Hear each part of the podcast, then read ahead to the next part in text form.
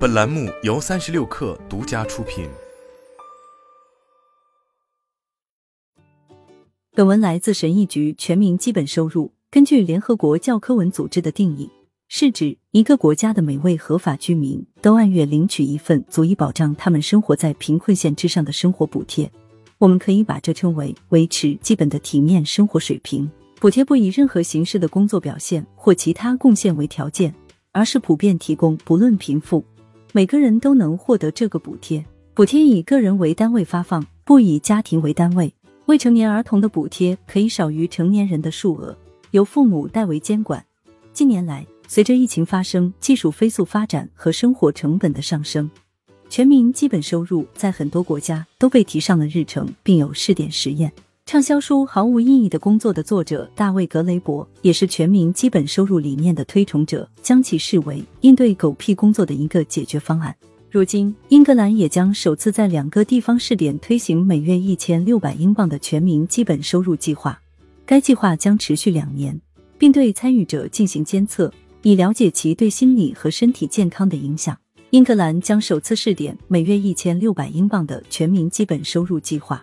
这一试点项目将向三十人每月发放一笔无条件的一次性支付款项，为期两年，并将观察其对领取人生活的影响。英格兰选择了两个地方来进行这项小规模试点计划：位于英格兰东北部的贾罗和位于伦敦北部的东芬奇利。支持该计划的智库 Autonomy 的研究主任威尔斯特朗奇在谈到一千六百英镑的数额时表示：“这是一笔相当大的金额。”全民基本收入通常可以满足人们的基本需求，但我们想要看看这笔无条件的款项对人们的心理和身体健康会产生什么影响。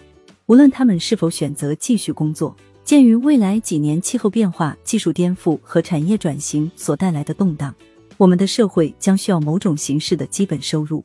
这就是为什么现在建立证据基础和公众参与非常重要，以便为全国实施做好充分准备。支持者认为。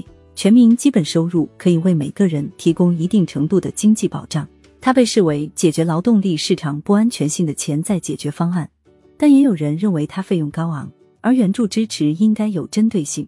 去年，大曼彻斯特市市长安迪·伯纳姆在谈到生活成本危机时表示，全民基本收入是一个时机成熟的想法。伯纳姆说，全民基本收入将为每个人打下坚实的基础，使他们能够过上安全的生活。而不用再为一切担心。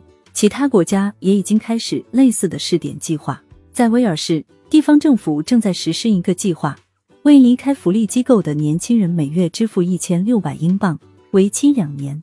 该计划表示将在试点结束后报告结果。二零二零年，超过一百七十名议员敦促英国政府在新冠疫情期间引入全民基本收入，以为每个人提供他们所需的经济支持，以供养自己和家人。